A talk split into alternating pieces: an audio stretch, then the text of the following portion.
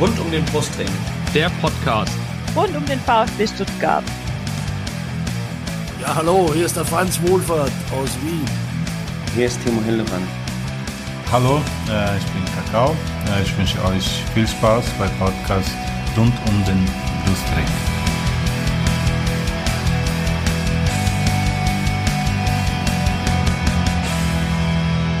Herzlich willkommen zum Podcast rund um den Brustring. Mein Name ist Lennart. Und mein Name ist Yannick. Und dies ist Folge 122 unseres Podcasts. Ja, letzte Woche haben wir mit dem Roberto Hilbert und dem Stefan über ein sehr schönes Ergebnis des VfB gesprochen, das 5 zu 1 gegen Fürth. Heute müssen wir über ein ungleich unschöneres Ergebnis reden, das 0 zu 4 am zweiten Bundesligaspieltag äh, in Leipzig. Das Spiel, was der VfB doch relativ deutlich verloren hat. Und das machen wir heute mit einem Gast natürlich mal wieder. Er ist VfB-Fan. Er war bereits schon mal bei uns zu Gast, nämlich in der letzten Saison, als es gegen Dortmund und Union ging, in der Doppelspieltagsfolge. Äh, herzlich willkommen zum zweiten Mal im Podcast bei uns, Benedikt. Hey, Servus Jungs und Servus da draußen. Freue mich, dass ich heute wieder dabei sein darf. Ich hoffe, dass ich heute nicht nur als Trauerredner eingeladen wurde, aber ich freue mich drauf, dass ihr heute mich eingeladen habt und äh, das wird richtig geil heute. Ja, ja.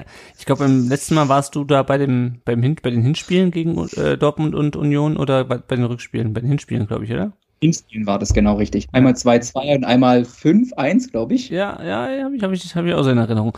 Ja, so schön ist es, äh, ist es heute nicht. Äh, kurz, Benedikt, zu dir. Wie geht's dir? Wir haben uns jetzt um ungefähr ein Jahr nicht gehört, ne? Bisschen, bisschen weniger. Aber äh, wie geht's dir so? Ja, soweit so gut. Also ich verfolge euren äh, Podcast und, äh, und wenn ich mit euch über VfB-Themen spreche, dann geht's mir auf jeden Fall immer gut. Das ist schön. Schauen wir mal, ob das nach dem nächsten Segment immer noch so ist. Ähm, wir brauchen den Benedikt, glaube ich, nicht nochmal vorstellen, deswegen verzichten wir heute darauf. Der VfB ist in Leipzig angetreten, hat 4 zu 0 verloren. Nochmal kurz, kurzer Blick auf die Aufstellung. Ähm, Clement ist in die Mannschaft reingerutscht rutscht, statt Karasor, der war ja gegen Fürth wiederum reingerutscht oder äh, hat Mangala ersetzt. Karasor hatte muskuläre Probleme. Stattdessen spielte, wie gesagt, Clement ähm, auf der 6 und ansonsten die gleiche Aufstellung wie gegen Fürth. Benedikt, direkt die erste Frage an dich. Was hast du gedacht, als du die Aufstellung gesehen hast? Also ich habe natürlich schon ein bisschen gedacht, äh, wie wird es jetzt mit so vielen jungen Leuten da äh, vorne drin, mit, äh, mit Klimowitz und gleichzeitig mit Clement und mit Massimo. Äh, was ich mir halt eben gleichzeitig gedacht hat, ist, ist, wo ist die körperliche Physis, um den ganzen Bullen aus, äh, aus Leipzig sozusagen entgegenzukommen. Ja? und ja, das, ich äh, hatte das erstmal so mit Fragezeichen aufgenommen. Normalerweise weiß der äh, Pellegrino Materazzo sehr wohl, was er tut. Ähm, aber dieses Mal, muss ich ganz ehrlich sagen, war das so ein bisschen die, die Schwierigkeit, die ich auch nachher im, im Spiel so gesehen habe, dass einfach diese physische Präsenz einfach äh, deutlich überlegen war von den Leipzigern. Deswegen äh, war die, die, hätte ich gerne auch den Kulibali vielleicht schon mal gesehen. Mhm. Wobei Kulibali, der war, glaube ich, zu dem Zeitpunkt, hat er schon wieder trainiert? Ich weiß es nicht. Saß er auf der Bank? Ich ein, nicht. Ein, ein Spiel, eine Trainingseinheit, glaube ich, hat er schon ah, gemacht gehabt. Ja. Er war nicht mehr äh, auf Covid-Liste. Naja, ja. Ja, Kulibali hat ganz schön zugelegt im Sommer, glaube ich. Aber er stand nicht ähm, in der Startelf und du hast ja gerade schon ähm, die Bullen gesagt, ich vermeide sowas ja immer bei denen, aber in dem Fall passt es ganz gut, denn äh, Leipzig, und das wissen wir nicht erst seit dieser Saison, die spielen ein Mörder-fucking-Pressing. Also das ist unfassbar. Das ging ja schon direkt los. Du hast irgendwie Silva in der 9. Minute, Orban in der in der 14. Minute, dann Silva mit diesem Seitfallziel in der 23. Minute. Der VfB am Anfang war es ganz ausgeglichen und dann hat der VfB immer wieder im Spielaufbau die Bälle verloren, immer wieder Zweikämpfe verloren, immer wieder Fehlpässe gespielt. Yannick Mangala ähm, fehlt noch, der hat heute wieder trainiert, habe ich gesehen.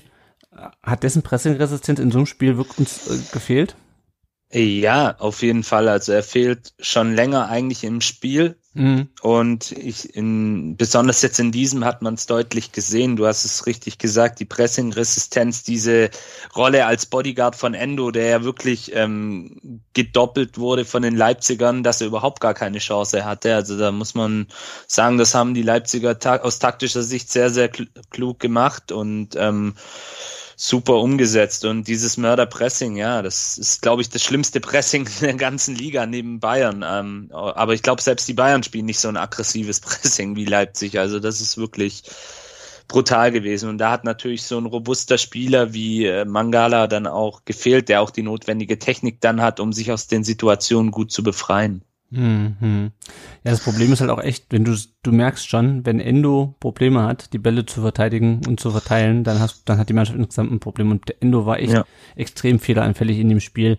Ähm, und sein, sein Nebenmann, äh, Philipp Clement, Benedikt, wie fandst du den in dem Spiel?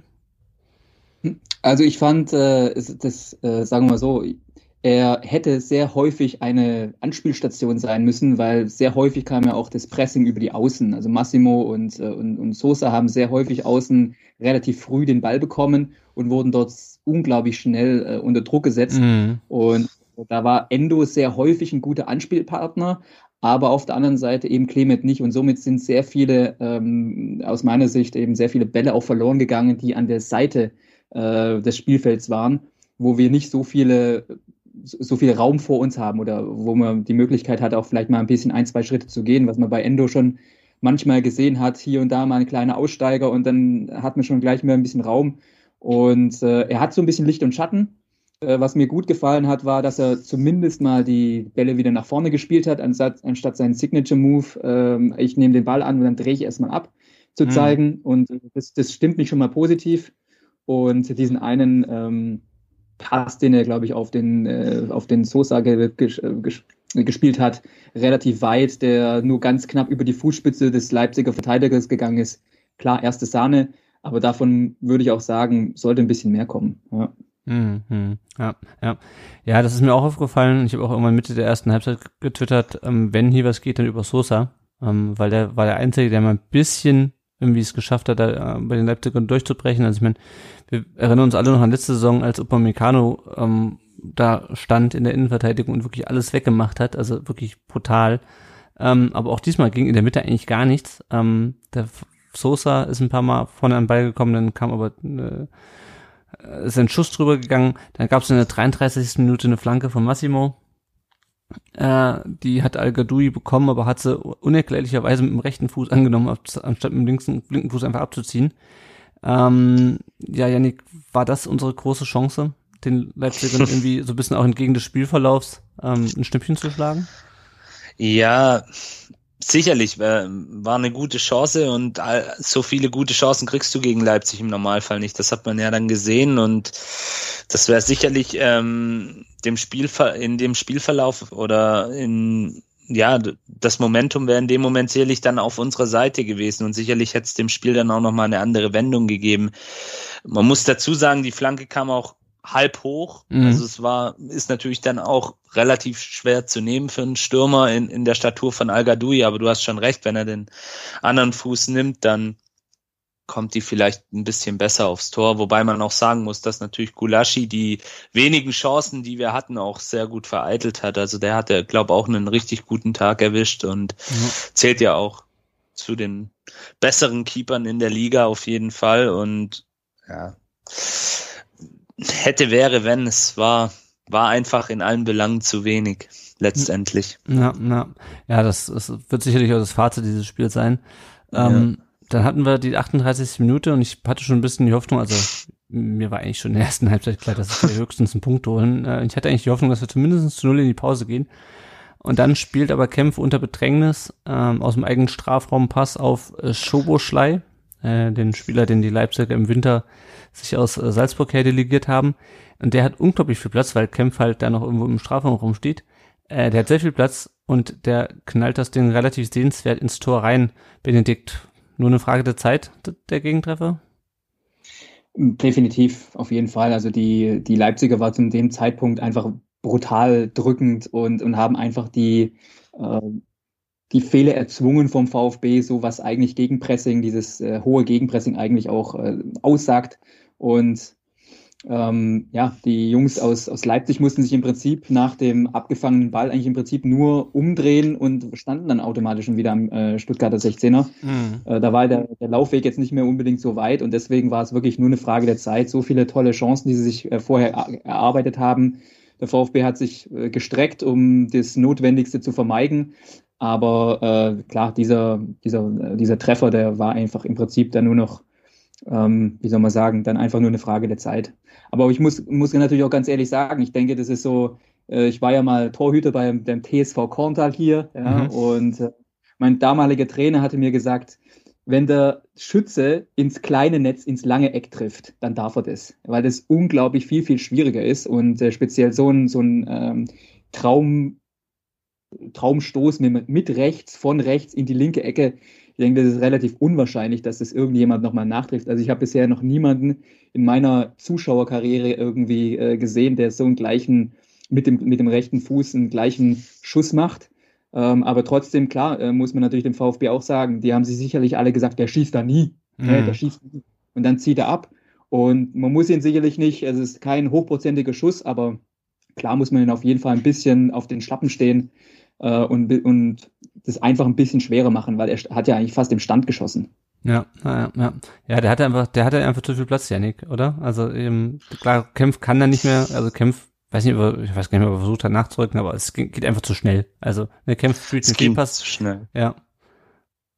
Ja, ähm, Soboschlei natürlich auch ein Spieler, ähm, wenn man ihn bei RB Salzburg gesehen hat, ähm, überragend, überragende Technik, die hat er. Mhm. Man weiß es auch da eigentlich, ähm, und das glaube ich war auch dem VfB bekannt, dass er es gern auch mal aus, ähm, aus der Distanz probiert, dass es natürlich dann so, so ein Kracher wird, ähm, muss man ja auch sagen, absolutes Traumtor. Ähm, heißer Kandidat fürs Tor des Monats. Also super, den trifft er wahrscheinlich auch nicht jeden Tag so aber passt dann halt auch zum Spielverlauf. Und aber ja, der, der Ballverlust darf natürlich nicht passieren und ähm, da muss man einfach konzentrierter spielen und ähm, einfach robuster gegen dieses Gegenpressing angehen oder gegen dieses Vorchecking dann, was die ähm, Leipziger in dieser Szene dann auch super ausgespielt haben.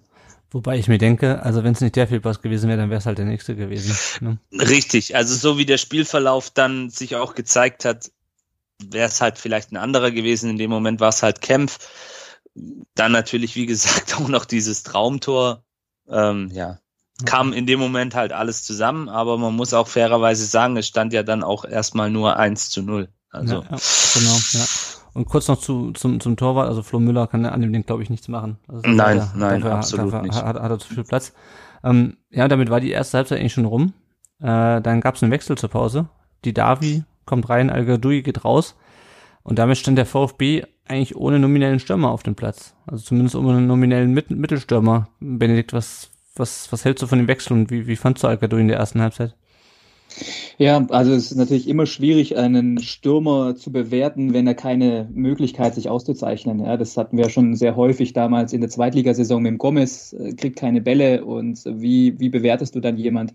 Also ich habe gesehen, dass er bei äh, Stuttgarter Nachrichten oder Stuttgarter Zeitung schon wieder eine drei bis vier bekommen hat äh, bei den Lesern. Und äh, ich denke, das zeichnet ihn auch aus. Er hat eine Möglichkeit, wo er sich auszeichnen könnte und dann hätte er sicherlich äh, deutlich besser abgeschnitten. Aber ähm, ich denke, Materazzo hat richtig reagiert, weil den, er hat sich nicht auszeichnen können. Wir haben vor allen Dingen Leute gebraucht, die hinten sicher mit dem Ball umgehen können und nicht jemanden, der vorne äh, auf, die, auf die langen Flanken wartet. Ja? Ich hätte es mir gerne auch anders gewünscht, aber ich glaube, Materazzo hat da erstmal richtig reagiert, um im Mittelfeld, sagen wir mal, so eine gewisse Handlungsfähigkeit wieder reinzubringen. Mhm. Ja, ja. Siehst du das auch so, Janik? Dass er das quasi gemacht hat, um ähm, bisschen mehr Kontrolle zu haben und weniger irgendwie äh, Flanke Sascha, äh, Flanke Sosa, äh, Kopfball Gadui zu spielen?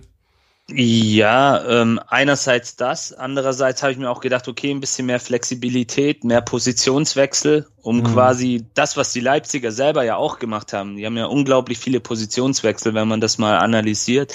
Bin ja auch so jemand, der sich dann auch immer die Taktiken des Gegners anguckt und es ist sehr auffällig bei den Leipzigern neben ihrem brutalen Pressing, dass sie auf die Positionen wechseln, also dass dann mal der, der linke offensive Mittelfeldspieler in die Zentrale mit einrückt, um da eine Überzahl zu schaffen oder Räume ähm, frei zu machen.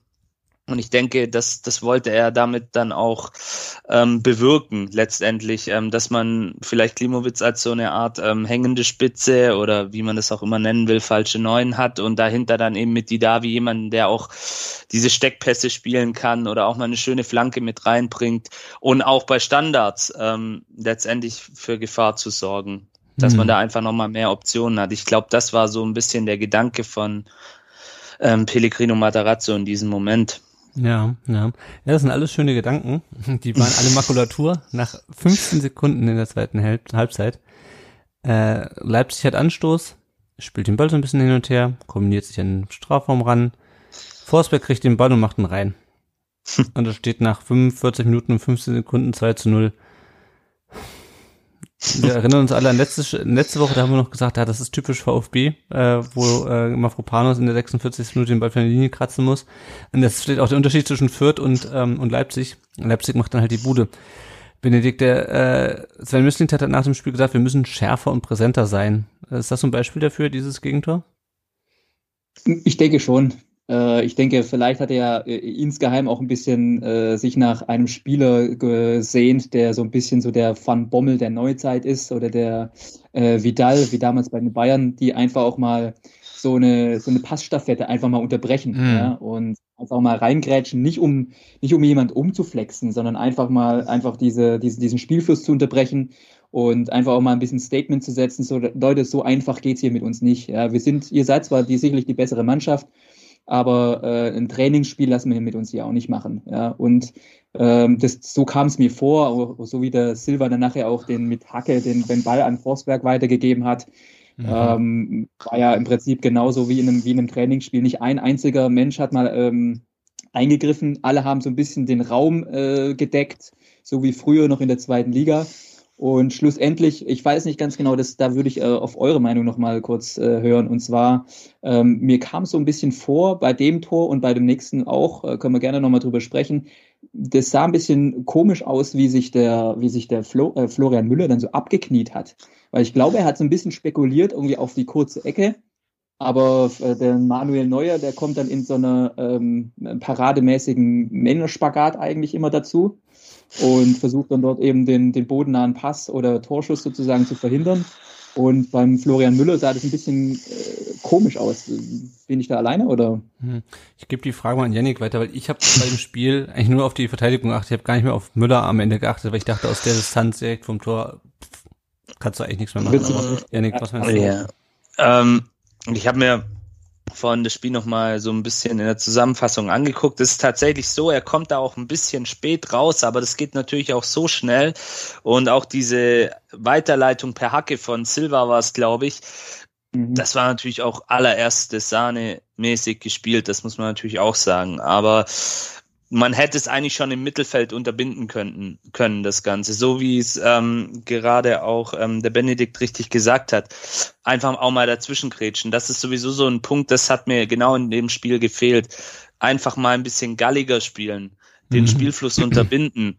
Leipzig ist spielerisch die bessere Mannschaft und ist, das ist oft so, wenn Leipzig irgendwo antritt, dass sie spielerisch die bessere Mannschaft sind. Aber die Mainzer zum Beispiel letzte Woche haben das genau gemacht. Die haben, sind denen wirklich auf die Füße gestanden, ohne dabei jetzt jemanden zu verletzen oder ihm irgendwie äh, von hinten reinzukretschen, aber einfach ihnen so ein bisschen die Lust auch am Spielen zu nehmen, weil da hat man gesehen, die hatten richtig Bock, die waren on fire, egal was man von ihnen hält. Aber ähm, das war einerseits natürlich amateurmäßig schlecht von uns verteidigt, aber andererseits auch super, super gut gespielt. Und das ist eben ein Markenzeichen von RB und wie gesagt, das hätte man früher unterbinden können. Ich glaube, Flo Müller ist da wirklich der, der aller, aller, allerletzte in der Fehlerkette. Und klar, vielleicht ein Manuel Neuer kommt früher raus, macht sich breiter. Ich, ich weiß auch, was Benedikt meint. Das ist so ein bisschen das Markenzeichen dann auch, dass er sich breit macht, dass er ja, mit seiner Spannweite dann auch den, und mit seiner Präsenz dem gegnerischen Offensivspieler keine Chance lässt irgend, oder wenig Optionen ähm, lässt, ähm, den Ball reinzuschieben. Aber das ging einfach auch so schnell und ja, wie gesagt, da sehe ich die Schuld ganz klar bei den Vorderleuten, besonders im defensiven Mittelfeld. Hm. Ich meine, das ist ja bei Müller generell so eine Sache, also muss man mal festhalten, der hat in diesem Spiel super viel rausgeholt. Also ähm, ja.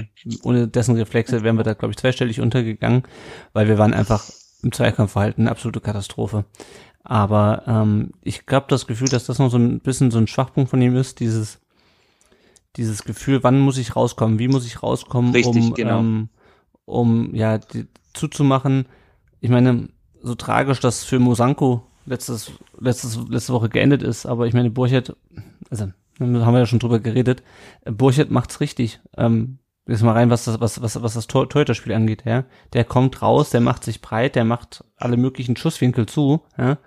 Ähm, und ähm, so hätte Müller, also so hätte Müller auch rausgemüssen. Müller hat natürlich das Problem, dass Forsberg quasi zentral vor ihm steht. Ja, wenn du irgendwie ja. so wie Sanko von halb links kommst, dann machst du es als Tor, hast du natürlich als Torhüter natürlich einen besseren Winkel äh, oder hast du einen besseren besseren Hebel sozusagen, um alle um die Winkel abzudecken. Während wenn du halt das halt ganze Tor hinter dir hast, ja, dann kannst du es so ein bisschen wie beim Handballtorwart. Ja, da springst du ja. hoch und zappelst. Ähm, wenn du Glück hast, kommst du dran. Ähm, aber im Zweifelsfall äh, haut dir das Ding halt oben links in die Ecke. Ähm, und da kannst du auch nicht viel machen. Reden wir doch mal gerade über das 3 zu 0. Das war nämlich nur äh, sieben Minuten später. Wieder Soboschlei. Der kriegt einen Freistoß auf halb links.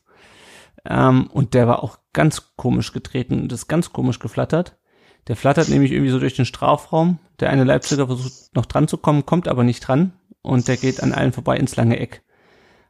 Ist zunächst mal, Janik, kann man so einen Freistoß verteidigen? schwierig. Der, wie du schon sagst, der flattert ja ganz, ganz komisch und hat eine ganz krumme Flugbahn. Ähm, sicherlich, vielleicht, wenn der eine Innenverteidiger ein bisschen besser positioniert ist, kann er ihn vielleicht klären mit dem Kopf. Aber auch hier wieder die Schusstechnik von Soboschlei. Ähm, Flo Müller spekuliert, glaube ich, in dem Moment auch drauf, dass einer hingeht von den mhm. Leipzigern, was ja auch der Fall war. Der eine Innenverteidiger, mir ist gerade der Name entfallen mit der Nummer zwei, probiert er ja, ne? Ja, genau, der Junge, ähm, ja, Franzose ist er, glaube ich, ähm, der übrigens auch ein super Spiel gemacht hat. Ähm, der probiert da ja noch hinzugehen. Und ich dachte auch erst, er sei drangekommen, weil in der Zeitlupe sah das so aus, wie als wenn er den Freistoß einfach verlängert. Mhm. Ähm, schwer zu verteidigen aus ähm, Innenverteidigersicht vielleicht noch eher wie aus Torhütersicht, weil der einfach so krumm kommt und so flattert. Also ähm, ich ich habe mich dann auch nach dem Spiel mit jemandem unterhalten, der noch aktiv als Torwart in der Amateurliga spielt und der hat auch gesagt, das ist, das sind so diese richtigen, auf gut Deutsch gesagt, sorry für den Ausdruck, Arschlochbälle für einen Torwart, weil ja. du spekulierst drauf, dass vielleicht einer hingeht und den Ball noch mal eine andere Richtung gilt und dann flattert der so komisch rein. Er hat gesagt, äh, für mich sah es auch in Realgeschwindigkeit so aus, wie als wenn der vorbeigeht, weil ja ja, und dann fliegt er halt doch ins Tor. Also von daher, ja, man hätte vielleicht auch einfach den Freistoß aus dieser Position verhindern können, indem man, jetzt greife ich wieder ein bisschen vor, aber indem man einfach besser das dann auch wegverteidigt. Aber ja, Standards, das ist immer so eine Sache. Eine interessante Sache, was ich äh, mit, was ich ein paar Mal bei den Leipzigern gesehen habe, ist, dass die nicht immer jedes Mal den Freistoß äh, verteidigt haben oder den Standard verteidigt haben, äh, indem sie einfach nur einen Zweikampf geführt haben, sondern die haben auch sehr unglaublich viel weggeblockt. Mhm. Ähm, eine Spitze, ja. ein, zwei Mal, wo wir auf der, in der zweiten Halbzeit von rechts, halb rechts, äh, einen, einen Freistoß in die, äh, in den, in den Strafraum der Leipziger gebracht haben, die haben sich einfach in den Weg gestellt und haben einfach die Stuttgarter Spieler gar nicht in den Strafraum kommen lassen. Ja, und somit haben sie dort in, einfach ihre körperliche Physis eingesetzt mhm ohne dass sie jede mal, jedes Mal auch einen Zweikampf wirklich führen müssen. Ja? Und das haben sie wirklich ganz schlau gemacht, meines Erachtens.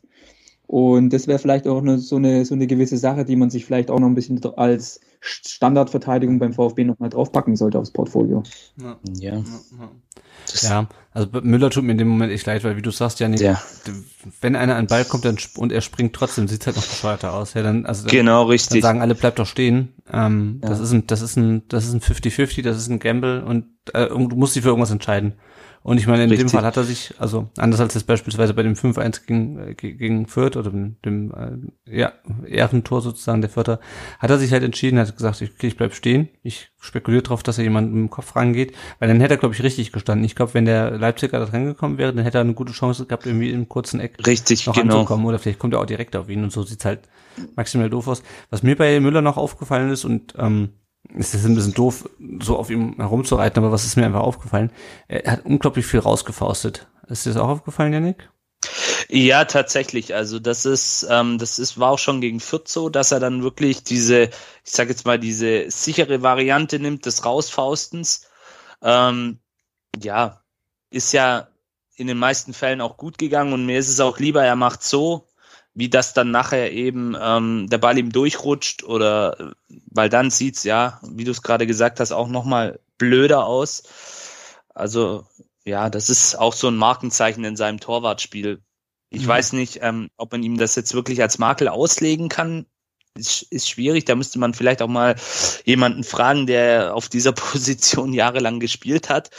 Ähm, aber letztendlich ähm, ist das eben seine Art des Spiels und ja, bei dem Tor alles ist eigentlich alles ja wieder mal maximal unglücklich gegen uns gelaufen, mhm. muss man einfach auszusehen. Und wie gesagt, es war eben auch RB Leipzig, es war Soboschlei, der als einer der besten Mittelfeldspieler aktuell gehandelt wird in Europa. Und der Junge hat halt einfach auch eine gewisse Qualität und hat gestern halt auch wahrscheinlich das, oder gestern, am Freitag, Entschuldigung, am Freitag das Spiel seines Lebens gemacht. Ja, also. ja nochmal kurz zum Fausten. Du hast natürlich mehr Kontrolle, wenn du die Bälle fängst. Gleichzeitig musst du halt auch in der Lage sein, die zu, zu fangen. Richtig, wenn, wenn ja. Die, wenn die so viel Platz haben zum Schießen, kann ich mir auch gut vorstellen, dass es halt auch ein bisschen daran lag. Ähm, und klar, vielleicht, vielleicht ist das auch noch so eine gewisse Unsicherheit, weil er noch nicht so eingespielt ist mit der Mannschaft, dass er sagt, ich faust das Ding lieber raus. Richtig, ich, genau. Bevor ich irgendwie, keine Ahnung, ich gehe lieber erstmal auf Nummer sicher, wenn ich mich ein bisschen sicherer fühle mit, mit der Mannschaft, dann, dann traue ich mir auch eher zu, die Bälle zu fangen, keine Ahnung. Ähm, ja, das war eigentlich weiter ein Einbahnstraßenspiel ähm, und wurde dann äh, gekrönt, sozusagen im, im negativen Sinne, durch das 4 zu 0. Das war nämlich ein Handelfmeter, geschossen von äh, Andres, heißt du, ne? Andres Silva äh, aber die Entstehung, das war mal wieder, ähm, wir haben uns ja schon so häufig über die Handspielregel hier aufgerichtet im letzten, in den letzten Jahren und so häufig über den VR, dass ich eigentlich keinen Bock mehr habe. Ich habe also, das ganze Spiel war eigentlich nur von vorne bis hinten beschissen. Wir kommen ja gleich noch dazu, ja. zur absoluten Krönung aus unserer Sicht. Das war ja nur die, die, die halbe Krönung hier. Kempf kriegt den Ball an die Brust und vorher hat er noch seinen Gegenspieler von sich ferngehalten. Das heißt, der Arm hängt halt noch so halb hoch neben ihm was so ein Arm halt macht, wenn du halt aufhörst, jemanden, wenn die wegzuschubsen. Äh, und äh, an diesen halb hohen Arm springt ihm der Ball von der Brust aus. Und scheinbar ist sowas heutzutage ein Elfmeter. Keine Ahnung. Also es ist ja irgendwie nur eine Vergrößerung der Körperfläche irgendwie durch eine unnatürliche Handbewegung. Das ist so das, was ich mitgenommen habe. Irgendwo hieß es auch, ich glaube bei Colinas Erben, dass er dadurch, dass er halt, also dadurch, dass die Handbewegung vorher nicht natürlich war, weil das ja nicht irgendwie so ein natürlicher Bewegungsablauf ist, äh, hat er das Handspiel in Kauf genommen. Ich, also, sorry, also das Problem, was ich mit dieser ganzen Herleitung von diesen Handspielregeln habe, ist, wenn du so, also man hat ja den Benny Laut auch hinterher bei der Zone gehört, wie er dann versucht hat, das zu erklären, wenn du so viele Wendungen nehmen musst, ja, wenn du so eine lange Erklärung machen musst, um zu erklären, warum ein Handspiel, wo der, dass der Spieler kaum vermeiden kann, ja, dass der Spieler auch nicht, also wo du nicht sagst, oh, den, den wollte er mit der Hand klären oder den wollte er mit der Hand stoppen, müssen wir an ihm vorbeigegangen. Wenn du so eine lange Herleitung brauchst, um dieses Handspiel zu erklären, dann stimmt doch immer noch irgendwas nicht mit dieser Regel, oder Benedikt? Wie, wie fandst du das, die Entscheidung? Also ich habe mich auch, ich habe mir eigentlich auch gedacht, also nach der Entscheidung hätte ich mir eigentlich gesagt, das ist okay, gut, kannst du den VAR eigentlich abschaffen. Ja, also er hat uns sicherlich schon sehr, sehr viele, schon sehr, sehr viele äh, gute Entscheidungen gebracht, gar keine Frage. Jetzt im VfB manchmal eher nicht, aber äh, grundsätzlich sage ich mir einfach, wenn wenn wenn wir kein, wenn wir den, wenn, wenn wir einfach als Fans schon sehen und ich habe de dementsprechend auch nochmal nachgeschaut beim beim IFAB, ja, einfach mhm. mal geschaut, was die obersten Regelhüter des europäischen Fußballs dazu sagen. Und wenn die Jungs sagen, dass, dass, man, dass man zum Beispiel gegenseitig sich selber an die Hand köpfen darf, ohne dass das eine strafbare Handlung ist, egal ob es jetzt im Strafraum ist oder nicht, ähm, und äh, der, der, die Hand auch in der Hinsicht über, oberhalb des Kopfs sein darf. Und gleichzeitig, wenn man angeschossen wird, eine natürliche, Hand, äh, eine natürliche Handhaltung hat, was man eben, wie du schon gesagt hast, ähm, eben dazu ist. Die Spieler, die binden sich ja auch ihre, äh, über, das Spiel hinweg nicht ihre Arme auf den Rücken. Ähm, aber gleichzeitig gibt es dort so unglaublich viele schöne Beschreibungen, was eben nicht mehr heutzutage gepfiffen wird, da nicht jede Ball, äh, nicht jede Handberührung mit dem Ball gleichzeitig zu einer strafbaren Aktion wird. Und äh, wenn ich das schon sehe und du sagst es schon richtig, die Jungs bei äh, The Zone haben es ja auch erstmal überhaupt nicht gecheckt und auch gesagt hat, nee, das ist nichts ich stand da und habe mir gedacht, was, was ist jetzt los? Also ähm, das ist äh, interessanterweise, ich weiß nicht ganz genau, ich will es nicht unken, aber der VfB hat ja schon besonderes Talent für sehr komische ähm, äh, Abweisungen. Ich weiß noch, das letzte Saison war es, glaube ich, das erste Spiel gegen SC Freiburg, wo es hieß, ähm, der VfB-Stürmer wurde beim letzten Angriff umgerissen und da hieß es, ja, das war ja aber schon nach der Aktion äh, ist es schon immer interessant, was da für interessante äh, Begründungen für solche Strafelfmeter oder nicht gegebene Elfmeter gibt. Ja, naja. Also ich habe, also ich kann, ich habe gedacht, ah, okay, ja, nee, also erstmal, ich, ich mache noch nicht mit dem Schiedsrichter einen Vorwurf, dass er das in Realzeit nicht sieht. Ja, also wenn du sagst, okay, das geht so schnell, ja, dann, aber die Sache ist, früher hätte ich gesagt, ja, okay, es war eine Fehlentscheidung, bei dem Spielstand ist eh Bums, aber dann, äh, ja, er war halt ein Fehler vom Schiedsrichter. Ja, aber jetzt haben wir heute einen VHR und der sagt, nee, weil, äh, und dann musst du diesen Typ vorstellen, der so eine lange, äh, so eine lange äh, Schriftrolle ausrollt. Bla, bla, bla, bla, bla, bla, bla, bla. Und deswegen ist es ein Handspiel. Also, und also entweder macht die Regel richtig gefühlt, war die Regel früher nicht so, keine Ahnung, vielleicht ist das auch nur die äh, Verklärung. Ähm, oder lass den VR drauf gucken. Also wie, ich weiß nicht, wie man Fußball, Schiedsrichter, ich weiß nicht, wie, ich weiß nicht, wie man Fußball interessierter sein kann, sich das angucken kann und sagen, ja, ganz klar, äh, das ist ein, das ist ein strafbares Handspiel. Also in welcher Welt, also ich meine, was soll der Kämpfer denn machen? Soll er sich, also er kann, er kann natürlich diese so machen, so sofort nachdem der Ball an seinem Arm ist, den Arm so ganz schnell nach hinten reißen, um zu signalisieren, dass er auf gar keinen Fall Hand spielen wollte, ja, oder er kann sich den auch, nachdem er äh, an seine Brust kommt, direkt den Arm irgendwie, keine Ahnung, per Autosuggestion vom Körper abtrennen oder sowas, keine Ahnung, aber es, ich meine, es ist wie gesagt, beim Spielstand war es dann eh irgendwann egal, aber also, mir fehlt einfach jegliches Verständnis für und das ist auch einfach nur, es ist eine, es ist eine Katastrophe, wenn du so Sachen pfeifst. Stell dir mal vor, es wäre halt nicht das 4-0 gewesen, sondern das 2-1. Ja, ich erinnere nur an ähm, das Leverkusen-Spiel letzte Saison, wo wir, wo wir was nicht gepfiffen kriegen und im Gegenzug macht Leverkusen halt das 2-0 oder das, das, das 3-1 oder was das war. Ja genau, das 3-1 war es, glaube ich. Ähm, das, das kann es doch nicht sein. Also, keine Ahnung. Janik, hast du noch was hinzuzufügen zu diesem Ihr habt alles gesagt. ihr, habt, ihr habt alles gesagt, was mir auch durch den Kopf ging. Vielleicht noch ein klein, noch eine kleine Ergänzung meinerseits. Ich habe mich so ein bisschen, als ich diese Szene dann gesehen habe, ähm, habe ich mich zurückerinnert an den ersten Spieltag Gladbach gegen Bayern, wo Gladbach ähm, zwei Elfmeter verwehrt worden sind, die aber meiner Meinung nach tausendprozentig deutlicher waren oder eindeutiger waren wie, wie diese Geschichte. Also, ja. Die Frage, wenn, die Frage für mich, die wenn, Frage wenn sowas gepfiffen wird, dann können wir wirklich, ja, klingt jetzt wieder populistisch, ich weiß, dann schafft den VRR halt wieder ab.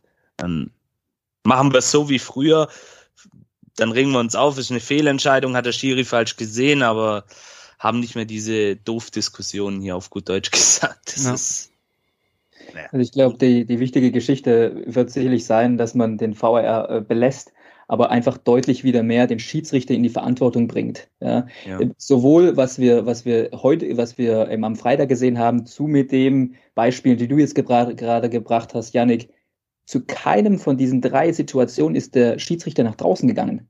Ja. Der, der, der Videoschiedsrichter kann sicherlich gerne eingreifen, aber dass die Jungs sich das nicht anschauen und sagen, ich mach, ich bin derjenige, der hier pfeift, ja. ich muss es mir das Final nochmal anschauen.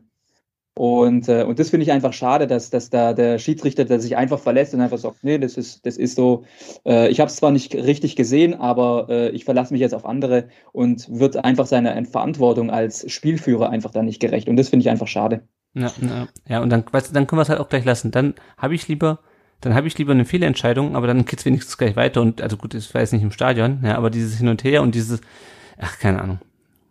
Ich rede mich da nicht mehr drüber auf. Das ist, also ist es nee. egal. ähm, auf 3-0 oder 4-0. Ähm, gehen wir mal weiter, bevor wir uns hier in äh, VR-Diskussionen verlieren. 68 Minuten gelb für Förster, 71 Minuten gelb für Mafopanos. Und Mafopanos hat ja schon in der ersten Halbzeit mal gut zugelangt, äh, hatte ein bisschen Glück am, an der eigenen 16er-Kante, wo er den Ball da rauskloppt. Äh, Janik, hast du das Gefühl, Mafopanos ist hier schon wieder gelb-rot gefährdet in dem Spiel hinten raus?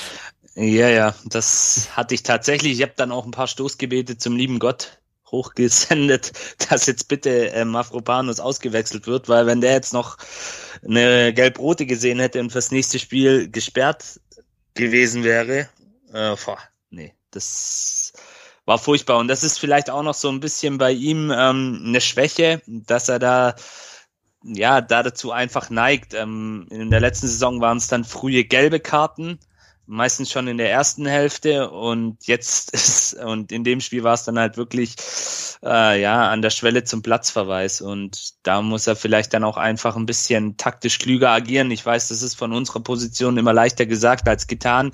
War natürlich auch viel Frust dabei bei diesem einen Foul, aber ja, da muss er einfach ähm, Profi genug sein und ähm, professioneller dann auch, äh, so wie wir es vorhin auch analysiert haben, so wie es die ähm, Leipziger Innenverteidiger gemacht haben, die ja, glaube keine einzige Karte gesehen haben, einfach seinen Körper einsetzen, den er ja auch hat und das dann eben so irgendwie lösen. Oder durch sein Stellungsspiel, was ja eigentlich normalerweise auch sehr passabel ist, aber ja, in so einem Spiel, da läuft dann halt alles schief. Das, wie gesagt, aber das ist so eine, so eine Schwäche bei ihm, die muss er auch noch lernen abzustellen. Ja. Dass er da einfach so rustikal dann auf gut Deutsch gesagt ähm, zur Sache geht. Ja, ja. Wir hatten dann in der 73. Minute noch einen Doppelwechsel. Zum einen hat es Enzo Milo ähm, zu seinem, zu seinem Bundesliga-Debüt gekommen. Kleiner Disclaimer von meiner Seite aus. Ich wollte eigentlich zu Milo auch noch einen Artikel schreiben. Ich habe leider aber von dem äh, Monaco-Fan, dem ich Fragen geschickt habe, noch keine Antwort bekommen. Ich habe den schon selber spielen sehen. Ähm, Janik, wie, also, nee, Benedikt ist erstmal wieder dran. Ich habe die Janik eben schon gefragt. Ich versuche mal so ein bisschen aufzurechnen zwischen euch. Benedikt, wie fandst du Milo? Oder Mio, ich weiß also, genau Ich habe mich da, Mio, ich, ich, äh, also ich fand ihn gut. Also ehrlich gesagt hat mir das, äh, hat, hat mich das sehr äh, gefreut, wie er da gespielt hat. Klar waren jetzt nur natürlich nur kleine Sample Size, die man ihn gesehen hat. Aber äh, er hat so eine gewisse äh, Robustheit mitgebracht. Er war ein bisschen abgezockt. Klar, äh, vielleicht hat er zu dem Zeit, Zeitpunkt des 4 zu 0 äh, Leipzig jetzt noch nicht immer das, das harte Pressing gespielt, aber er war ein bisschen robuster, wusste, wo er sich aufhielt im, im Feld, hat seine Anspielpartner gefunden und hat hier und da auch mal Leipziger ein bisschen äh, alt aussehen lassen mit ein paar Steigern. Also das fand ich eigentlich sehr, sehr gut. Äh, und, und deswegen hat es mir eigentlich ganz gut gefallen und äh, macht auf jeden Fall Spaß auf mehr. Mhm. Wie fandst du ähm, Klimovic in, in dem Spiel? Also ich, der Stefan Rommel äh, hat auf Twitter geschrieben, der Ed Knallgöw hat geschrieben, ähm, Klimovic wieder mit einem seiner Jugendspieler ähm. Ähm, schließt sich der Bewertung an? Ja, also ich schließe mich da auf jeden Fall an. Äh, er ist sicherlich ein, ein, ganz feiner Dribbler und ich denke, wenn er sich noch diese physische Präsenz auch noch mit auf ein, äh, ins Portfolio holt ja, ähm, und zu seinen Stärken zählt, so wie so ein Kulibali, äh, dann, ich glaube, dann wird auch dem ein ganz ein großer. Aber bis dahin wird es sicherlich noch ein bisschen schwer haben, weil die Bundesliga zeichnet sich vor allen Dingen dadurch aus, dass da äh, große Jungs stehen, die sich nicht rumschubsen lassen. Ja, mhm. Mhm. Ja, ja. ja, dann hatten wir noch zwei Wechsel. Äh, Tommy kam noch für Förster rein in der 81. Minute und Stenzel für Mafopanos. Das war dann aber, bis auf die Tatsache, dass Tommy noch einen Leipziger an der, an der Außenlinie abgeräumt hat, war das eigentlich nur noch Makulatur. Ja, und dann war die letzte Szene des Spiels. Ecke Leipzig. Kalajdzic im Zweikampf mit Mukiele war es, glaube ich, und Kalajdzic bleibt liegen. Und wie wir jetzt wissen, hat sich der gute Sascha die Schulter ausgekugelt und wir kommen gleich nochmal, wenn wir auf unser äh, doch mittlerweile recht großes Lazarett, das ist mir so ein, so, so ein Feldkrankenhaus eigentlich schon, äh, blicken, ähm, ähm, hat sich wohl irgendwas an der Schulter getan.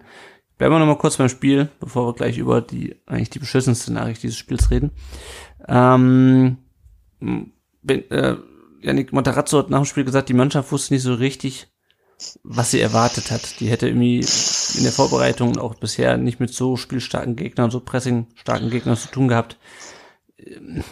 Was sagst du zu der, zu, zu der Aussage? Hat glaube ich, direkt nach dem Spiel gesagt. Ähm, du ja. Aussage? Ja, ähm, ist schwierig. Ich glaube, in dem Moment wollte er auch so ein bisschen ähm, den Druck von der Mannschaft weglenken, was ja auch irgendwo verständlich ist.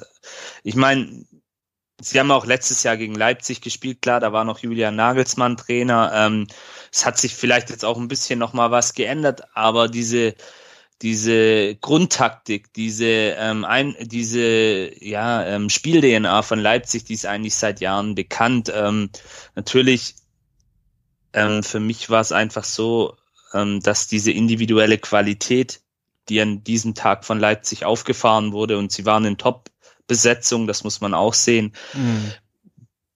Die war einfach zu gut für uns. Da haben wir letzte Woche hat Roberto Hilbert über seine Vierter gesagt, ähm, wir, sie mussten Lehrgeld bezahlen und genau das Gleiche würde ich auch als Schlussfazit ähm, auch jetzt unter diese Aussage ähm, setzen diese junge Truppe, auch wenn sie jetzt schon ein Jahr Bundesliga in großen Teilen hinter sich hat, ist dann halt vielleicht noch nicht weit genug, um so einen Gegner wie Leipzig, der wahrscheinlich dieses Jahr auch ein ernster Gegner für Bayern, um beim Kampf um die Meisterschaft sein wird, ähm, das Wasser zu reichen. Da muss dann wirklich alles zusammenlaufen, da dürfen keine Fehler passieren, da muss dann vielleicht auch der ein oder andere Spieler hundertprozentig fit sein. Ähm, mhm. Ähm, Hashtag Mangala, Kalajdzic etc. Kommen wir ja gleich noch dazu, wer uns alles fehlt. Und dann kann es sicherlich auch anders laufen, aber es muss eben zu 100 Prozent laufen. Und wie gesagt, Leipzig ist einfach, auch wenn es schwerfällt als eingefleischter VfB-Fan, das muss man, denke ich, am Ende des Tages auch anerkennen, ist einfach eine Klasse, wenn nicht sogar zwei Klassen besser wie wir. Das ist einfach Fakt. Ja. Punkt aus Ende. Woran das liegt? Die haben mehr Möglichkeiten. Die haben über Jahre hinweg jetzt diese DNA ihres Spiels ähm, implementiert. Ja. ja. Das ist, denke ich, letztendlich. Und diese Aussagen nach Spielen, da muss man auch immer aufpassen, da sind natürlich auch viele Emotionen mit dabei, auch wenn man das Matarazzo vielleicht in dem Moment gar nicht so ansieht. Er stellt sich da ein Stück weit, denke ich, vor die Mannschaft. Und ähm, ja, das ist ja auch irgendwo nachvollziehbar. Ich hoffe einfach, dass, vielleicht noch das als Abschlusssatz, mhm. dass die Mannschaft dieses Lehrgeld, was sie da jetzt bezahlt haben, dann in den nächsten Spielen gut investiert. Sehr, ein sehr schön sprachliches Bild, Janik. Ich, ich, ich bin ja. begeistert. Ich habe gerade überlegt, wie man Lehrgeld, wie man Lehrgeld weiter, weiterspinnt als sprachliches Bild. Sehr schön. Ähm, ja, wir haben einen Kommentar zu dem Spiel auf unseren Social Media Kanälen. Ihr findet uns auf Facebook, Twitter und, und Instagram und könnt uns da ähm, kommentieren. Äh, unter Admiral-Iblis hat geschrieben, äh, ich hatte gefragt, wie ist so die Stimmung nach dem Spiel, er hat geschrieben, kaum anders als vor dem Spiel, nichts passiert, wir liegen nach wie vor im Soll, äh, RB in Bestbesetzung, wenn die einen guten Tag erwischen, dann hast du eben mit einer Rumpf 11 keine Chance, also das sehe ich auch so, ähm, die sind einfach eine Klasse besser, also wirklich eine Klasse besser, ähm, die kämpfen nicht umsonst äh, um die um die Meisterschaft, ob sie das äh, ob damit Erfolg haben, ähm, ist, ist eine andere Frage. Aber, ähm, und wir haben einfach, uns fehlen halt einfach wichtige Spieler. Ja, wir haben schon über Mangala gesprochen, uns fehlt ein Silas, ja, der vielleicht auch nochmal andere Löcher reißen kann, auch mit seiner Physis natürlich auch, das hat ja der Benedikt schon angesprochen. Ähm, Karlajcic konntest du erst relativ spät einwechseln. Ja, also da fehlt, da fehlt einfach ganz, ganz, ganz viel. Und ähm, einerseits war Leipzig einfach zu gut und gleichzeitig hatte der VfB einfach keinen Sahnetag. Also wir waren ein bisschen fahrlässig, finde ich auch. Also ne, es waren einfach, die sind nicht in die Zweikämpfe gekommen, es sind zu viele Fehlpässe passiert, ähm, wo man vielleicht auch einfach mal, das ist natürlich auch ein bisschen die Spielanlage, glaube ich. Ne? Also du kannst natürlich auch gegen Leipzig die, die Pässe fünfmal hinten, hinten rumspielen, dann schießt du zwar auch kein Tor, ja?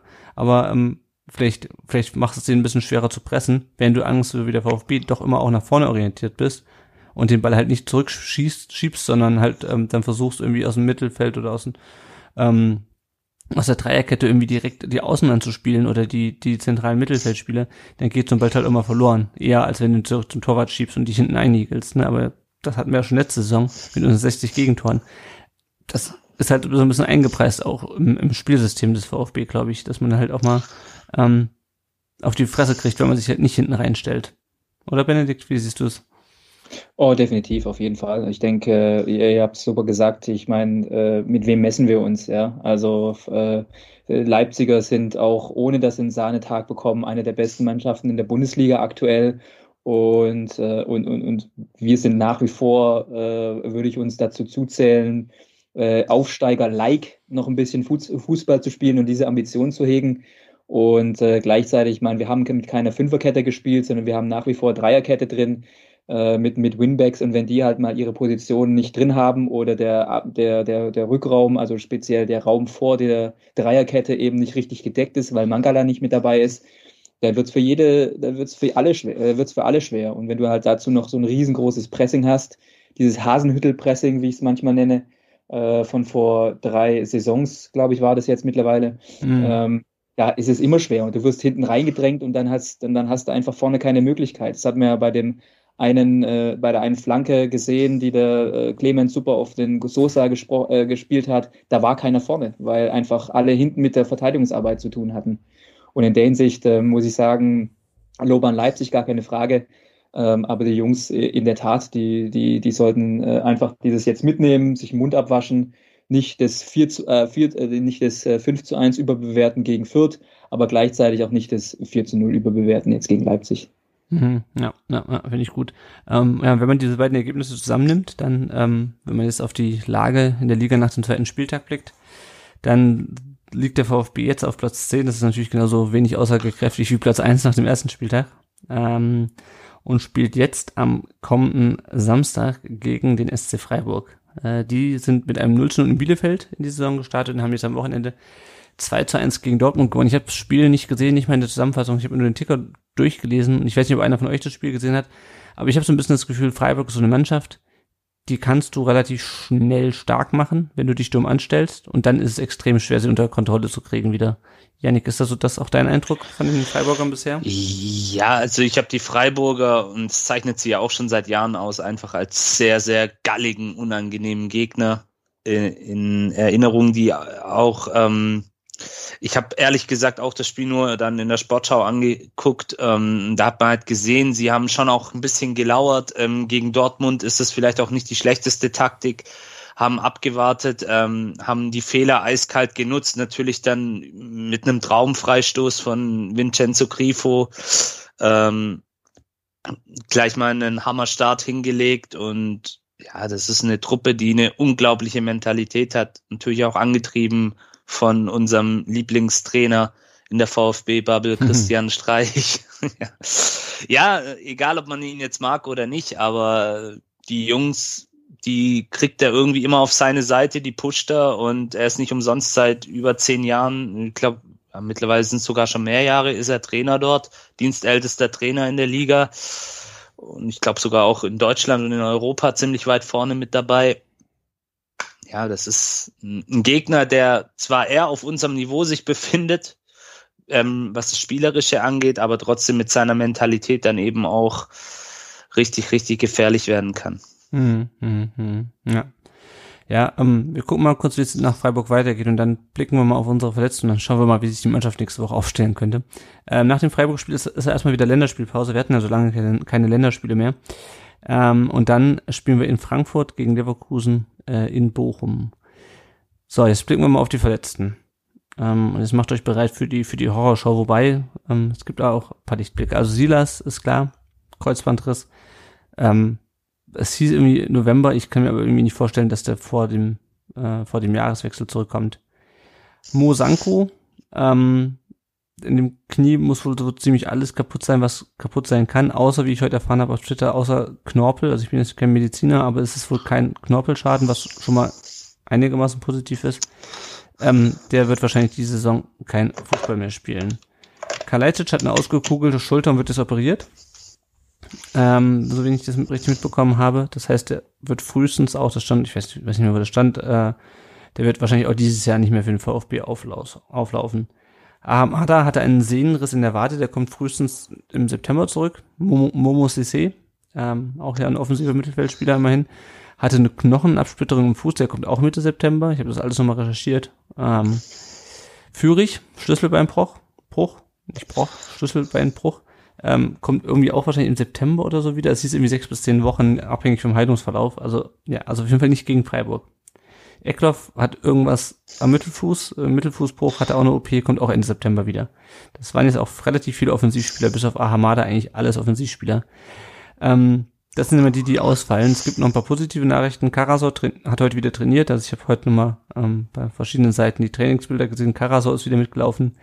Mangala hat heute wieder trainiert, auch zusammen mit seinen Mitspielern. Das heißt, er könnte auch wieder ähm, fit sein gegen, gegen Freiburg. Kulibali äh, war wieder im Training. Äh, Natai hat, ähm, hat individuell trainiert und ähm, ja, Ömer Bejas, den haben wir in der Vorbereitung ziemlich gefeiert und da war der plötzlich weg. Das liegt daran, dass der noch 17 ist und erst am 29. August, also heute haben, haben wir den 23. in äh, sechs Tagen erst 18 wird. Äh, und das hat, hält ja andere auch nicht davon ab. Das Problem ist nur, dass Ömer Bejas äh, Türke ist und die Türkei ist bekanntlich nicht in der EU und damit ist er, wenn ich das, ich meine, ich habe das so richtig wiedergegeben, ähm, unter 18 noch nicht spielberechtigt. Ähm, ist aber auch insofern auch wieder Offensivspieler. Ähm, aber jetzt blicken wir aufs Freiburg-Spiel. Ähm, da frage ich mich, ja, da müssen wir wieder mit Al-Gadoui vorne spielen. Und dahinter Klimovic und also quasi so wie wir das Spiel auch begonnen haben, ne? nur dass du halt quasi offensichtlich niemanden von der Bank bringen kannst. Janik, was ist deine dein, dein Blick auf das Spiel auch mit, mit der, mit der verletzten Liste. Wer sitzt da auf der Bank? Wer sitzt da auf der Bank? Ja. Also, also wer, wer ist die Frage? Kommt da wieder? Also man hat ja heute auch gesehen, ähm, dass, ähm, dass der Manuel Polster hochgezogen wurde, äh, mit ja. der Profis trainiert hat, ähm, Sven Schublock auch. Also die sitzen so wie gegen Barcelona im Testspiel auf der Bank diesmal? Ich könnte es mir gut vorstellen, dass man mit den beiden Spielern ähm, sich einfach dann auch noch ein paar Optionen in der Offensive offen hält und einfach auch um genug Leute auf der Bank zu haben letztendlich. Ich denke, Al Gadoui wird wieder anfangen, außer ähm, Sven Mislintat schafft es jetzt in der kurzen Zeit bis zum Freiburg-Spiel einen Stürmer zu verpflichten, ähm, der sofort einsatzbereit ist und der am besten noch über Bundesliga-Erfahrung ähm, verfügt. Da kursieren ja schon einige Namen. Ich denke, da werden wir auch noch später äh, drauf zu sprechen kommen. Aber ja, es bleibt ja unterm Strich nicht, nicht viel übrig. Also ich gehe mit oder ich gucke mit großen Bauchschmerzen auf das Freiburg-Spiel. Ähm, eigentlich hätte ich jetzt, wenn die Liste jetzt nicht noch erweitert worden wäre durch Sascha, hätte ich gesagt, okay, da sind eigentlich drei Punkte drin, aber unter den Umständen puh, ist es wirklich, ich will jetzt nicht alles an Sascha festmachen, aber er ist natürlich ein elementar wichtiger Mann und er macht letztendlich das, ähm, was im Fußball zählt, nämlich die Tore. Jetzt müssen sich halt alle zusammenraufen, da müssen eben auch die offensiven Mittelfeldspieler, da spreche ich jetzt besonders Klimowitz oder auch Philipp Förster an, ähm, ihr Herz mal in die Hand nehmen und auch mal selber probieren, zum Abschluss zu kommen. Und da müssen wir die einfach David, hoffen. Ja. Die Davi natürlich auch ganz klar. Ähm, alle letztendlich ähm, müssen sich jetzt dieser Situation stellen. Es bringt jetzt nichts. Ähm, die Situation ist so, wie sie ist. Da kann man auch niemandem einen Vorwurf machen. Wir müssen jetzt einfach versuchen, am Samstag ein gutes Spiel abzuliefern, zu punkten. Das wäre enorm wichtig, auch im Anbetracht dessen, was da noch für Gegner auf uns warten. Und wer weiß, ich habe ja noch die leise, stille Hoffnung, ich habe es gerade angesprochen, dass vielleicht doch noch unser Magier Sven Mislint hat einen Überraschungstransfer aus dem Hut, Hut zaubert. Ja, ja. ja, vielleicht können wir auch gleich mal auf diese Transfergeschichte ja. kommen. Ich hatte die zwar für später eingeplant, aber ja, ja. können wir jetzt drüber, drüber sprechen. Ähm, ich habe es jetzt schon im Vorgespräch kurz gesagt. Ich glaube nicht, dass wir, ähm, also wir, wir, wir du kannst Kalajdzic eigentlich nur ersetzen, wenn du ihn verkaufst und die entsprechende Ablöse ein, einkassierst, weil ähm, mhm. du kriegst, du wirst jetzt, ähm, selbst wenn es noch Vereine gibt, die Spieler verkaufen müssen, eigentlich hatte ich so verstanden, dass mit ähm, das mit Milo, äh, der ja irgendwie anderthalb Millionen gekostet hat, dass das so ähm, das letzte Geld, was wir noch aus im Budget hatten, ähm, damit ausgegeben wurde. Kann natürlich sein, dass man noch so eine Notreserve hat für sowas. Ne? Ähm, man hat ja seine, seine beiden großen Transfers gemacht, um sozusagen das Corona-Loch zu stopfen mit Kobel und mit Gonzales. Äh, aber auch damit machst du ja keine großen Sprünge. Also ich gehe nicht davon aus, dass, dass ähm, die irgendwo noch 10 Millionen ähm, unter dem Elfmeterpunkt Punkt verbuddelt haben in der, im, im Neckarstadion. Und ja, wie ich, wie ich gerade sagte, ich habe es im, im, Vorgespräch schon angesprochen mit, mit Benedikt. Ich glaube, du kannst es nur, du musst es jetzt übers Kollektiv lösen, egal ob du jetzt bis Samstag einen Spieler hast äh, neuen Spieler, neuen Stürmer ähm, oder nicht. Ähm, du wirst Sascha nicht eins zu eins ersetzen können. Äh, du musst ähm, dein System vielleicht ein bisschen umstellen. Du musst irgendwie gucken, dass du halt jemanden hast, der fünf, sechs, mhm. Sieben Tore macht irgendwie in der Saison oder zumindest ein paar vier, fünf, sechs Tore, bis, bis Sascha zurückkommt ähm, und auch äh, Silas zurückkommt. Und ähm, gleichzeitig müssen aber auch andere mehr, wie du auch gerade gesagt hast, ne? andere müssen ein bisschen mehr, mehr leisten. Also du, du, du kriegst so ein Spieler, so ein, so ein Stürmer wie, wie Kalajdzic, ähm, den kriegst du nicht eins zu eins ersetzt. Das muss ein, das muss eine Gemeinschaftssache sein. Da mache ich mir eigentlich bei der Mannschaft grundsätzlich von, von der Mentalität her relativ wenig Sorgen, ähm, weil die auch so schon äh, viele füreinander einstehen. Ähm, ist aber eine Frage auch einfach der, der Qualität. Ich meine, der, der George Morisides hat im, in unserer Saisonvorschau ja gesagt, der al hätte eigentlich eine ganz gute Vorbereitung gemacht, ne, und ist auch relativ groß, ja ja, keine Ahnung, das Tor gegen Fürth, das ganze Spiel gegen Fürth hat jetzt nur eine begrenzte Aussagekraft. Ich weiß es nicht, vielleicht hat er auch seine Breakout-Season, ich kann es mir bei ihm, bei ihm nicht so richtig vorstellen. Und ähm, ohne Sanko und ohne Kalajdzic und ohne Silas bist du halt echt ein bisschen am Arsch. Ich meine, vielleicht, vielleicht schaffen sie es gemeinschaftlich, ja. Und ich meine, es ist ja auch nicht so, als ob wir es erwarten, dass wir es ähm, Frankfurt weghauen und Leverkusen weghauen, aber du musst halt so ein Spiel wie gegen Freiburg musst du eigentlich gewinnen, du musst gegen Bochum gewinnen. Ähm, du musst am Ende überm Strich bleiben. Ich meine, selbst wenn die alle fit gewesen wären, wäre es meiner Meinung nach um nichts anderes als ein Klassenerhalt gegangen und, und nicht ja. mehr. Ne? Ähm, und auch das ist jetzt immer noch so, aber es wird halt ungleich schwerer, wenn dir halt äh, mit, mit äh, Silas und Sascha bis Weihnachten halt, keine Ahnung, paar 20 Tore wegbrechen. Also. Ja.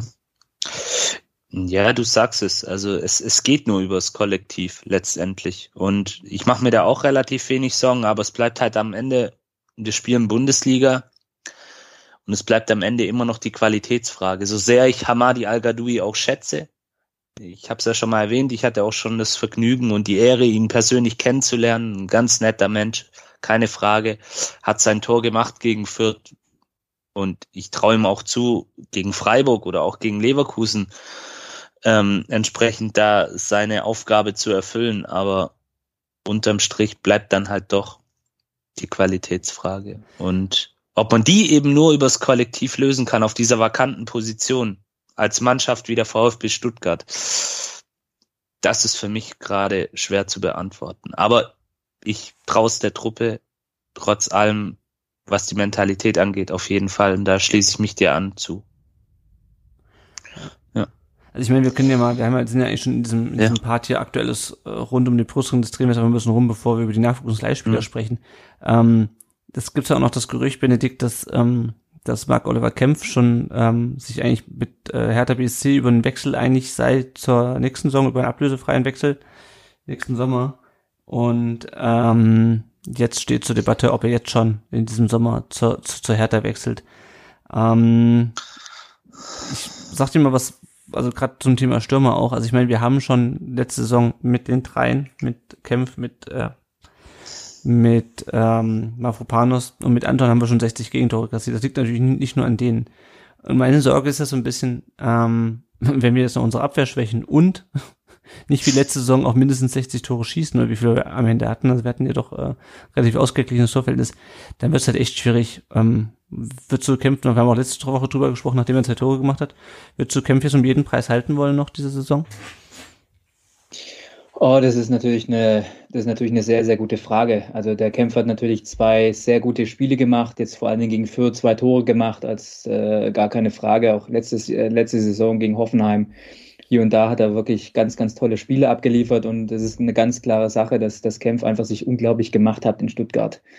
Ähm, ich ich, ich sage es mal so, ich, ich vertraue hier einfach dem, dem Sven Mislintat weil der Ito hat sich auch sehr gut angefühlt und angesehen in der Vorbereitung. Klar, Bundesliga hat er jetzt noch nicht gespielt, aber das, was, was wir da gesehen haben, speziell auch im DFB-Pokal, sah super aus und ich habe schon das äh, insgeheime Gefühl, dass er schon ungefähr immer im Gefühl hat, wie hoch ist die Wahrscheinlichkeit eines Spielers jetzt doch irgendwie verkauft zu werden oder gekauft zu werden und dass er sich dann dementsprechend äh, schon von proaktiv um, um Alternativen kümmert mir persönlich würde es mir sehr, sehr leid tun, für, für jemanden wie den Kempf zu verlieren. Ähm, ich würde sagen, er hat auch sehr, sehr viel zur Kontinuität beigebracht und klar ist auch, dass äh, Kontinuität im, in speziell in der Abwehr sehr, sehr viel bedeutet, sich auf äh, die anderen verlassen zu können, speziell wenn es ums Abseits geht, zu wissen, wann geht wer vor, wann nicht, wer geht mit, äh, wer, wer geht drauf, außen, wenn jemand über die Flanken, äh, über die Flügel kommt. Ähm, ich würde es sicherlich sehr schade finden, weil ich Kempf auch persönlich mag.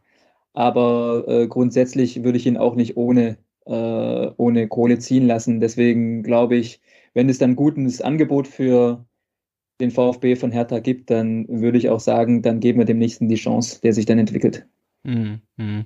Die Frage ist ja vor allem, also es wird ja heute auch ein bisschen auf Twitter diskutiert, nehmen wir mal also Chris, wird, kämpft nicht mehr die 12 Millionen, die mal als festgelegte Ablösesumme ähm, im Raum standen. Aber sag mal, du wirst ihn für keine Ahnung, der Windhorst greift nochmal in die Geldschatulle und die, ähm, wir werden den für 5 Millionen los, also mal rein fiktiv. Steckst du das Geld dann in einen neuen Stürmer, weil du sagst, äh, okay, jetzt haben wir Geld, um nochmal den Sturm ähm, Bundesliga tauglich zu machen, ähm, oder ähm, steckst du es hinten in die Abwehr, um, um Kämpf äh, einigermaßen zu ersetzen? Ähm, also ehrlich gesagt äh, würde ich das fast sogar in den Sturm setzen. Also ich meine, der, der Kollege ähm, äh, der, der, der Kollege Mislintat, der hat ja schon seinen, äh, seinen Wunschverteidiger ja eigentlich schon auserkoren mit, äh, mit, äh, mit dem Schlotterbeck. Mhm. Und äh, ich, ich kann mir gut vorstellen, so war es ja eigentlich auch ähnlich mit Fürich. Es wurde erst viel diskutiert, dann wurde es wieder ruhig und als wir gesagt, als wir alle gedacht haben, so, das wird jetzt eh nichts mehr, äh, dann war er dann plötzlich zwei Tage später mit einem VfB-Trikot irgendwo auf Twitter zu sehen beim VfB-Account. Ich kann mir schon gut vorstellen, dass es dann schon ein stilles Agreement gibt ähm, und dass er dann sozusagen dann eher dort geholt wird und äh, als Kämpfersatz äh, geholt wird, anstatt dass man da jetzt die fünf kompletten fünf Millionen nehmen würde und äh, in den Sturm investiert. Wobei ich äh, dazu sagen muss, fünf Millionen, ehrlich gesagt, wäre mir für den Kämpf zu wenig. Mhm. Also da, da bringt er dir noch sehr viel mehr über diese, äh, über diese Saison, ähm, äh, die, die deutlich mehr wert wären als, als die fünf Millionen, würde ich sagen. Ja, ja. ja, bei Stotterberg bin ich ein bisschen skeptisch noch. Also, ähm, ich meine, wir können ihn natürlich einfach nächst, äh, am nächsten Wochenende einfach kidnappen. aber wenn wir das ähm, gesetzesvoll machen wollen, ähm, bin ich mal gespannt. Kann natürlich sein, dass er unbedingt weg will. Und das dann, bitte? Wir zwingen ihn zum ablösefreien Wechsel. Ja, genau, genau, genau, genau.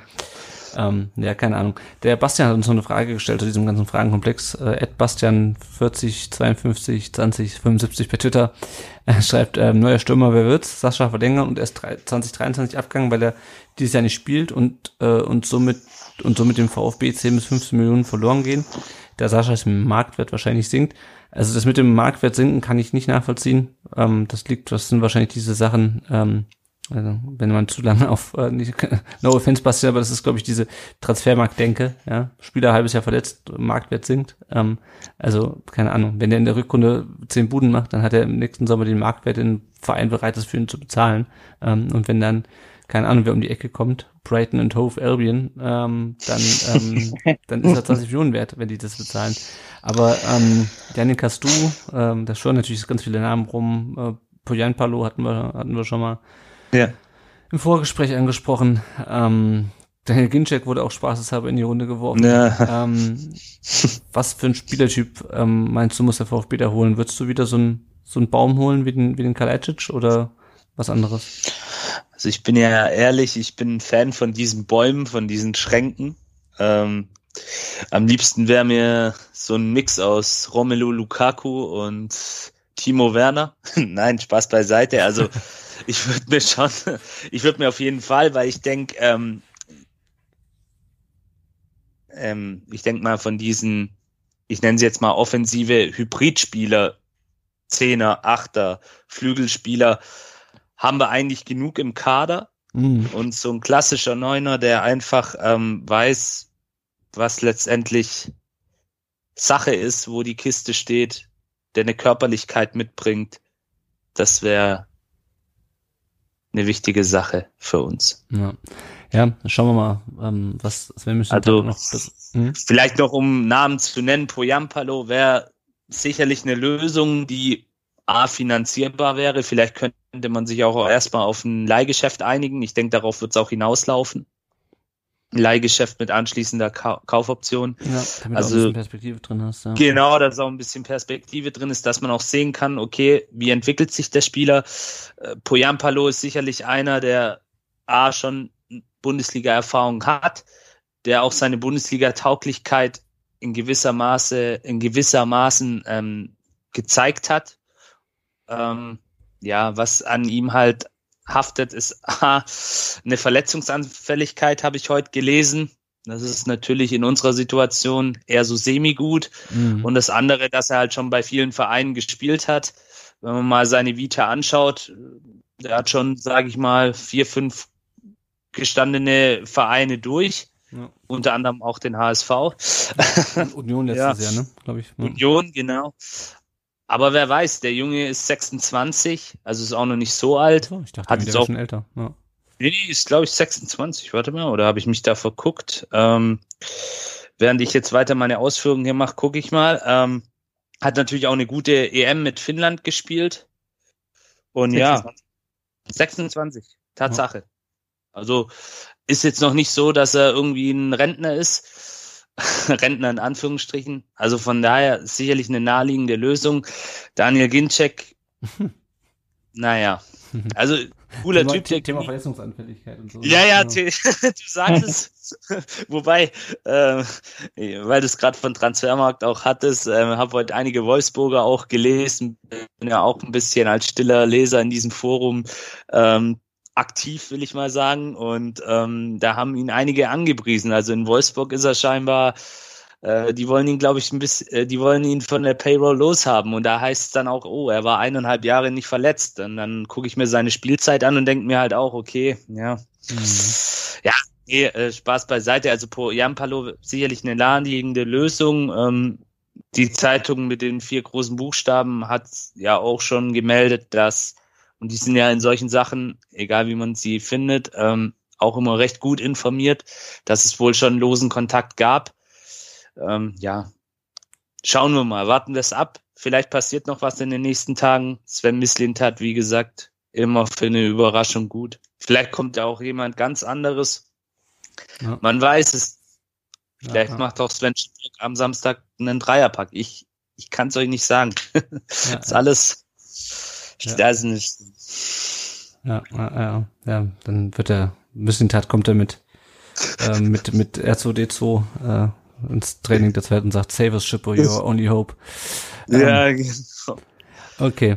Ähm, ja, beenden wir mal die, die Spekulationen ähm, an dieser Stelle und äh, warten wir mal ab, was uns erwartet. Ähm, und blicken jetzt mal zurück auf den äh, auf das, was die Nachwuchsmannschaften und die Leihspiele des VfB am letzten Wochenende gemacht haben. Der VfB 2 war ja auch relativ gut gestartet in die Regionalliga. Die haben jetzt gegen die zweite Mannschaft von Dietmar Hopp äh, verloren, am Wochenende 1 zu 3. Das einzige Tor des VfB hat Dominik Notnagel geschossen, war auch sein erster Saisontreffer. Und der VfB ist jetzt mit sechs Punkten, nee, es ist jetzt Sechster mit drei Punkten äh, in, der, in der Regionalliga Südwest natürlich auch noch nicht wirklich aussagekräftig. Die spielen jetzt am Mittwoch um 18 Uhr beim KSV Kassel und am Samstag gegen den FCR Waldorf. Die U19 hat es ungleich besser gemacht. Die hat 4-0 in Heidenheim gewonnen äh, am zweiten Spieltag. Äh, Tore durch Elisio Wiedmann, Thomas Casanaras, Raul Paula und Lukas Laupheimer, alle mit ihrem äh, ersten Treffer außer Casanaras, der hat schon im ersten Spiel getroffen. Der VfB ist das erste in der Tabelle mit 6 Punkten und 7 zu 0 Toren. Und die spielen am äh, nächsten Samstag im DFB-Pokal der Junioren um 11 Uhr ähm, beim SV Werder Bremen und äh, bei denen sieht es ja auch bei den Herren nicht so gut aus. Die, äh, die A-Jugend hat es auch nicht so gut gemacht. Die haben am ersten Spieltag 2 zu 5 gegen die Hertha verloren. Ähm, bin ich mal gespannt, ob der VfB da eine Runde weiterkommt äh, und dann vielleicht auch wieder so ein Pokalauf startet, wie er das ja vor zwei Jahren schon gemacht hat. Die U17 hat auch relativ deutlich gewonnen, nämlich gegen die Nachbarn aus Reitlinge. Äh, 6-0 gewonnen. Äh, Alexandre Azevedo, Laurin Ulrich, zwei Tore von Ricardo Krizan Benjamin Boakshi und Luca Raimund. Äh, das waren die Torschützen. VfB ist das vierte mit vier Punkten. Die hatten ja am ersten Spieltag 1-1 gespielt.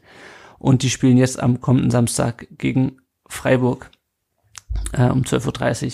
Und dann blicken wir nochmal auf unsere äh, zukünftige Frauenmannschaft, nämlich den VfB Obertürkheim. Die haben in der ersten Runde des äh, WFV-Pokals gespielt. Und zwar nicht in Korntal, Benedikt, sondern beim TSV Münchingen. Und haben äh, 2 zu 1 gewonnen. Ähm, Korntal und München, das ist, äh, gehört ja quasi zusammen, aber haben trotzdem zwei getrennte Vereine. Tore durch und ich nehme an, das sind Namen, die werden wir in Zukunft vielleicht noch besser lernen, äh, kennen. Äh, auf jeden Fall Tore durch Blerta Smaili äh, und Katrin Bubeck. Lustigerweise spielt beim TSV München noch die Vereinsmanagerin des VfB e.V., die Lisa Lang, äh, wurde auch nach dem 2 zu 1 eingewechselt, aber konnte nichts mehr ändern am, am Ausgang.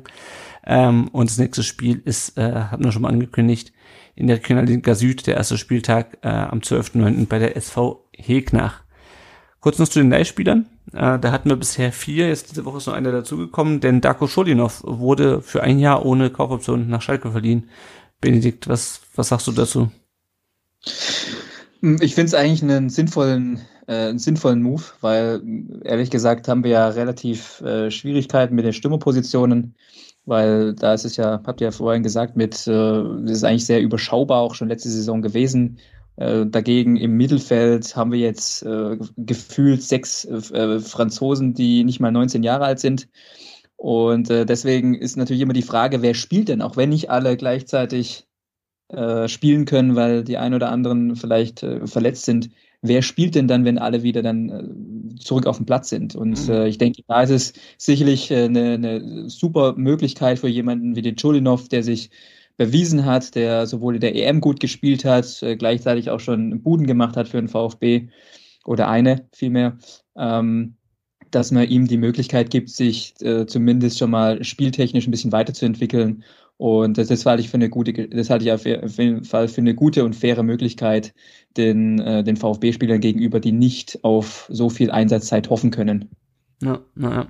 Ja, und der ist auch gleich zum Einsatz gekommen für Schalke äh, am vierten Spieltag der zweiten Liga. Ähm, das Spiel selber war für Schalke nicht so erfreulich. Die haben 1 zu 4 in Regensburg beim alten und neuen Tabellenführer der zweiten Liga verloren. Schulinov wurde nach 62 Minuten eingewechselt ähm, und ich glaube, wir können, wir können Schalke jetzt endgültig in den äh, VfB 2 unbedingt oder 3 in dem Fall vielleicht. Denn Schulinov hat das Tor vorbereitet. Ähm, nach einem Pass von Kaminski ähm, flankt Schulinov in die Mitte und findet den Kopf von Simon Terodde, also eine VfB-Kombo, ähm, hat das war das Tor zum 1 zu 3, hat leider nichts geholfen für Schalke. Die sind jetzt mit vier Punkten 13. nach vier Spielen, also auch da brennt schon ein bisschen der Baum, obwohl der schon längst nicht mehr Trainer ist. Ähm, gucken wir weiter in die zweite Liga. Besser sieht's bei Dynamo Dresden aus. Die sind, haben zehn Punkte schon, sind Zweiter. Daran hat eigentlich Antonis Aidonis nicht so wirklich viel Anteil bisher. Der hat, glaube ich, zwölf Minuten gespielt, auch beim 3-1 in Rostock. Saß er 90 Minuten auf der Bank. Ähm, Pablo Maffeo am zweiten Spieltag der, von La Liga ähm, hat durchgespielt äh, und sich eine gelbe Karte abgeholt, als äh, Mallorca 1-0 gegen Deportivo Alaves gewonnen hat und Mallorca ist jetzt mit vier Punkten Vierter, natürlich auch alles noch nicht wirklich aussagekräftig. In Österreich sind schon fünf Spiele gespielt. Avuja hat ähm, beim 0 0 gegen SR Alltag 65 Minuten gespielt und Tirol ist jetzt äh, mit fünf Punkten Achter von zwölf nach fünf Spielen und Leonhard Münz, auch der hat noch nicht so wirklich viel Spielzeit bekommen in der Schweiz beim FC St. Gallen. Äh, St. Gallen hat jetzt 1-1 gegen Sion gespielt oder Sion äh, den FC Sion übrigens mit zwei Ex-VfB-Spielern, nämlich Anto Krigic und Serretier. Leonard Münzen Gegenstand nicht im Kader und St. Gallen ist jetzt mit fünf Punkten äh, Fünfter in der Liga. Und ähm, ja, das war der Blick auf unsere Leihspiele. Und weil wir vorher schon über alle anderen Themen rund um Borussia gesprochen haben, bleibt uns jetzt nur noch kurz auf unser Tippspiel ähm, zu blicken nach dem, nach dem zweiten Spieltag. Da muss ich natürlich erstmal auf diesen Link klicken und kann euch sagen, dass auf Platz eins der Ed Rio steht mit 32 Punkten. Ähm, der hat, hat er das VfB-Spiel richtig getippt? Nein, sowas macht man auch nicht. Ähm, auf Platz zwei ist Bombenmaler mit 30 Punkten. Auf Platz drei ist der VfB Brotler mit 28 Punkten. Also es sind erst zwei Spiele ähm, getippt, logischerweise. Ihr könnt euch noch ähm, beteiligen am Tippspiel, wenn ihr wollt. Ich glaube, die beiden könnt ihr noch aufholen. Ja, wenn ihr uns unterstützen wollt, dann könnt ihr das tun über Patreon mit einer kleinen monatlichen Spende oder über PayPal. Wenn ihr uns nicht finanziell unterstützen wollt, dann könnt ihr das über eine, äh, könnt ihr uns trotzdem über eine Rezension ähm, und eine Bewertung bei Apple Podcasts ähm, und uns helfen, dass andere VfB-Fans uns leichter finden. Ihr könnt auch gerne so Leuten weiter sagen. Ähm, wenn ihr beispielsweise am Samstag im äh, Stadion sein solltet gegen Freiburg, erzählt den Leuten von uns, erklärt denen, was ein Podcast ist und wie man den runterlädt. Ähm, uns findet ihr weiterhin natürlich auf unserem Blog. Ähm, den Podcast gibt es bei Spotify, bei YouTube kann man sich den anhören und überall sonst, wo es Podcasts gibt. Und genau, wenn ihr einfach Verbesserungsvorschläge habt zu den Podcast-Folgen, irgendwie Feedback zu uns, dann schreibt uns doch einfach auf unserer Facebook-Seite, bei Twitter, bei Insta. Könnt auch gerne unter, unter bei YouTube äh, kommentieren ähm, oder schreibt uns an kontakt rund um den Prostring.de eine E-Mail. Damit sind wir am Ende. Ähm, erstmal vielen Dank an dich, Benedikt, dass du dir heute nochmal die Zeit genommen hast, über dieses unüberfreuliche Spiel äh, zu reden. Äh, schön, dass du da warst. Besten Dank für die Einladung und äh, freut mich immer wieder mit euch fachkundige Themen über den VfB zu wechseln. Ja, ja uns hat es auch gefreut. Dich, dich kann man folgen. Genau, dir kann man folgen bei Instagram. Ähm, Habe ich glaube letztes Mal schon darauf hingewiesen. Äh, sag noch mal kurz, wie du da heißt. Äh, ich bin Benedikt Großer 3000. Sehr gut. Also folgt dem man auf, auf Instagram, Twitter hat er nicht, Facebook weiß ich nicht. Ähm, und ähm, ja, damit sind wir am Ende dieser Folge angelangt. Äh, ich habe vorher gesagt, da gibt es nicht viel zu bereden zu dem Spiel, kein Bock. Jetzt sind wir doch wieder bei einer Minute, einer Stunde zwanzig. Ähm, vielen Dank fürs Zuhören auch diese Woche. Wir hoffen, dass wir nach dem Freiburg-Spiel, wenn wir das nächste Mal aufnehmen, äh, ein bisschen bessere Laune haben und über einen zweiten Heimsieg der Saison reden können. An dieser Stelle äh, von mir mal danke fürs Wiederhören und tschüss bis nächste Woche. Ciao.